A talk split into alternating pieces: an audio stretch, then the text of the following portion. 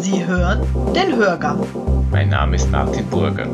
Neben der Entwicklung von Tests, Therapien und Impfstoffen gegen das Coronavirus ist derzeit viel von Lieferketten bei Medizinprodukten und Arzneimitteln die Rede. Lieferengpässe bei Medikamenten, die gab es schon vor der Ausbreitung von SARS-CoV-2. Jetzt interessiert sich aber die ganze Welt dafür. Auch die Frage, wo unsere Medikamente herkommen, ist auf einmal relevant, jenseits aller ökonomischen Zwänge. Springer-Redakteurin Tanja Fabschitz hat dazu Alexander Herzog, den Generalsekretär der Pharmik, befragt. Die Pharmik vertritt die Interessen der pharmazeutischen Industrie in Österreich. Ja, guten Tag, Herr Magister Herzog. Sie sind äh, Generalsekretär der Pharmik. In der Medizinbranche ist das ein Begriff. Könnten Sie bitte noch einmal für alle Zuhörer umreißen, was die Aufgabe der Pharmik ist und etwas über Ihre Arbeitsschwerpunkte sagen? Ja, grüß Gott und schönen guten Morgen, Frau Papsius und sehr geehrte Damen und Herren. Zuerst einmal danke vielmals für die nette Einladung. Ich freue mich sehr, dass wir uns heute ein bisschen austauschen können. Die Pharmik ist die Interessensvereinigung, ist der Verband der gesamten pharmazeutischen Industrie in Österreich. Ähm, bei uns sind etwa 95 Prozent aller Unternehmungen, die irgendetwas mit dem Thema Pharma zu tun haben, seien es große innovative, kleine innovative, große generische ähm, Unternehmungen, österreichische Unternehmungen, internationale Unternehmungen, ein buntes Papyrie an Firmen, die äh, Medikamente und Therapien herstellen, damit ähm, die Patientinnen und Patienten möglichst schnell wieder gesund sind und wieder den Tag bei ihren Lieben verbringen können. Ja, herzlichen Dank auch von meiner Seite fürs Kommen und dass Sie einem Gespräch über Lieferengpässe heute zugestimmt haben. Lieferengpässe bei Medikamenten war, waren auch 2019 schon Thema. Cortison, Schmerzmittel, Adrenalinpens, Krebsmedikamente und auch einige Antibiotika. Ungefähr ein Drittel dieser Produkte, Generika, waren nur eingeschränkt verfügbar. Wie schätzen Sie jetzt auch mit dem Coronavirus jetzt die aktuelle Situation ein? Ja, Lieferengpässe sind bereits seit längerem ein Thema. Das ist kein neues Thema. Ähm, es gibt aus ganz unterschiedlichen Gründen, kann es dazu kommen. Ähm, das von Ihnen genannte war ein Spezialfall der Verunreinigung um einen Mangel aus ähm, Rohstoffen, den man damals in der äh, Kette entdeckt hat, inzwischen aber wieder geklärt ist. Ähm, was wir derzeit ähm, auch haben, sind vor allem Lieferengpässe aufgrund von äh, Preisunterschieden. Österreich ist ein Niedrigpreisland in der Europäischen Union und daher ist natürlich die Versuchung von Zwischenhändlern und Parallelhändlern sehr hoch, hier ähm, Gewinne, indem man die Produkte in Österreich günstig einkauft und im Ausland teuer verkauft, äh, zu lukrieren. Das ist jetzt nichts Gesetzeswidriges, es gibt ja den freien Warenhandel in der EU, aber im Moment sehen wir das zunehmend kritisch, weil es durchaus auch auf die Versorgung der Patientinnen und Patienten im Inland geht und, und daher finden wir das ähm, gar nicht gut. Es gab daher auch eine Taskforce im Ministerium und diese Taskforce, da sind alle mm, Damen und Herren auch der Lieferkette zusammengesessen, sowohl wir als Industrie als auch ähm, die Ärztekammer als auch der Dachverband als auch ähm, die Großhändler und wir haben uns auf eine Verordnung geeinigt, letztlich auch der Herr Bundesminister Anschober unterschrieben hat und die mit 1.4. in Kraft tritt, die im Wesentlichen ein partielles Exportverbot für schwer verfügbare Medikamente vorsieht. Finden wir gut, eine längstfällige Maßnahme. Mhm. Was, was für Medikamente sind da betroffen? Ja, ganz generell sind die Medikamente querbeet betroffen.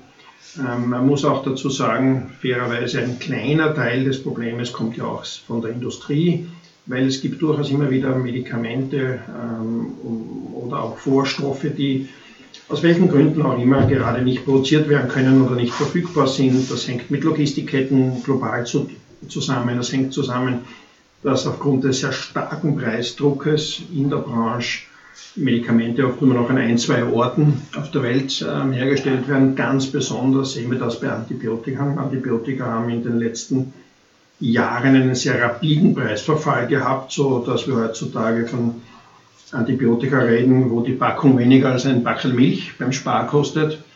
Ähm, das Ganze bei sehr aufwendigen Produktionsverfahren und regulatorischen Zulassungsverfahren.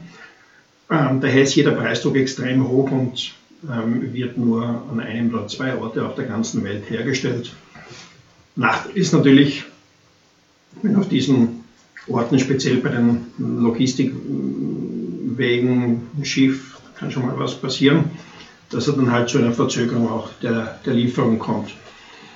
Das Problem ist uns bekannt. Ähm, wir arbeiten intensiv daran, aber ganz generell sind die gesamten Lieferengpässe machen im Moment etwa ein Prozent des ganzen Medikamentenschatzes auf. Also ja, es ist ein Thema, aber. Und man die aktuelle Situation jetzt günstig genutzt hat dafür?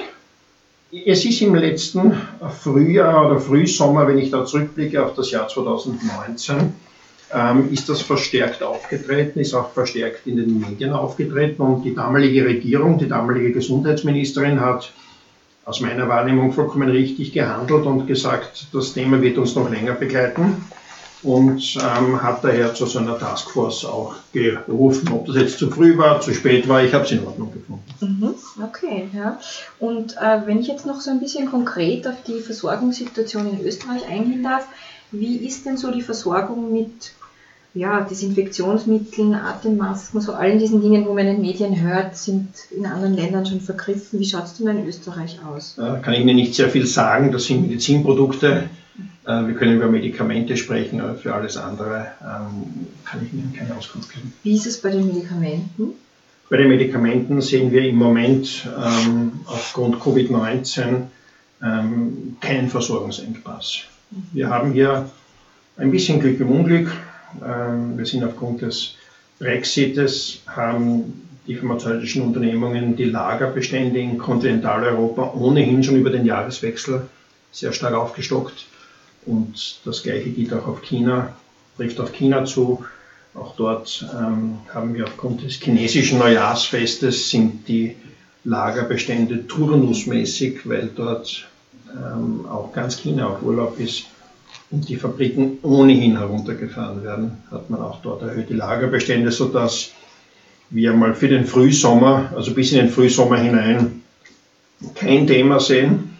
Wenn die Krise weiter anhält, ähm, wird man diese Aussage noch einmal überprüfen müssen. Mhm. Und äh, ganz generell die Arzneimittelproduktion. Könnte die Politik auch die Arzneimittelproduktion in Europa wieder attraktiver machen? Ja, sehr. Ähm, zu diesem Thema hatten wir auch am Montag einen runden Tisch, wo die Frau Bundesministerin Schramböck die pharmazeutische Industrie eingeladen hat. Das habe ich als eine sehr tolle Initiative empfunden. Das hat sich sehr kurzfristig gemacht, wo wir gemeinsam nachgedacht haben.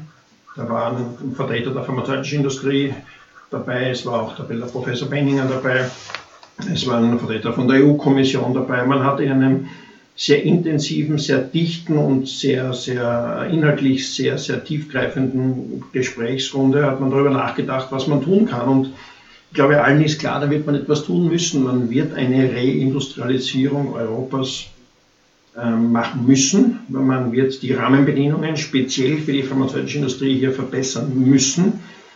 Man wird ähm, letztlich an einigen Schrauben drehen mit dem Ziel, hier Europa wieder verstärkt autark von Lieferungen, speziell aus dem asiatischen, aber auch aus dem amerikanischen Raum machen. Ich glaube, die Corona-Krise hat uns das allen jetzt vor Augen geführt und insofern hat sie da vielleicht auch etwas Gutes gehabt. Mhm. Und was könnten da so erste Schritte sein? Ich glaube, die ersten Schritte könnten sein, und das ist auch verstanden worden, dass man einmal die Anzahl der klinischen Forschungsplätze erhöht. Man wird hier zusätzlich stabile Rahmenbedingungen schaffen, ähm, dass hier wir mal grundsätzlich den Forschungsstandort Österreich attraktivieren. Zweitens müssen wir den Produktionsstandort Österreich aktivieren, indem wir Dinge wie die Forschungsprämie ähm, weiterhin auszahlen. Zweitens wird man auch da, darüber diskutieren müssen, wie kann man auch bei europäischen oder amerikanischen großen Unternehmungen dafür werben, dass Österreich verstärkt als Investitionsplatz für neue Werke oder für bestehende Werke dienen kann. Da braucht es einen politischen Willen und letztlich braucht es auch einen Softfaktor. Und der Softfaktor heißt, ähm, jede Industrie muss auch das Gefühl haben, dass in einem Land willkommen ist. Und ähm, auch daran wird man ein bisschen arbeiten müssen. Und last but not least, auch das sei an dieser Stelle erwähnt, ähm, Österreich ist ein Land, der, wo in den letzten zehn Jahren, speziell im niedergelassenen Bereich, ganz ausschließlich auf Preise und auf sonst gar nichts geschaut wurde. Was zur Konsequenz hat, dass äh, viele moderne Therapien, innovative Therapien bei uns gar nicht am Markt sind. Therapien, wo man zum Beispiel nur ein, zwei Tabletten man am Tag einnehmen muss, statt fünf, sechs Tabletten in einem bestimmten Ausmaß.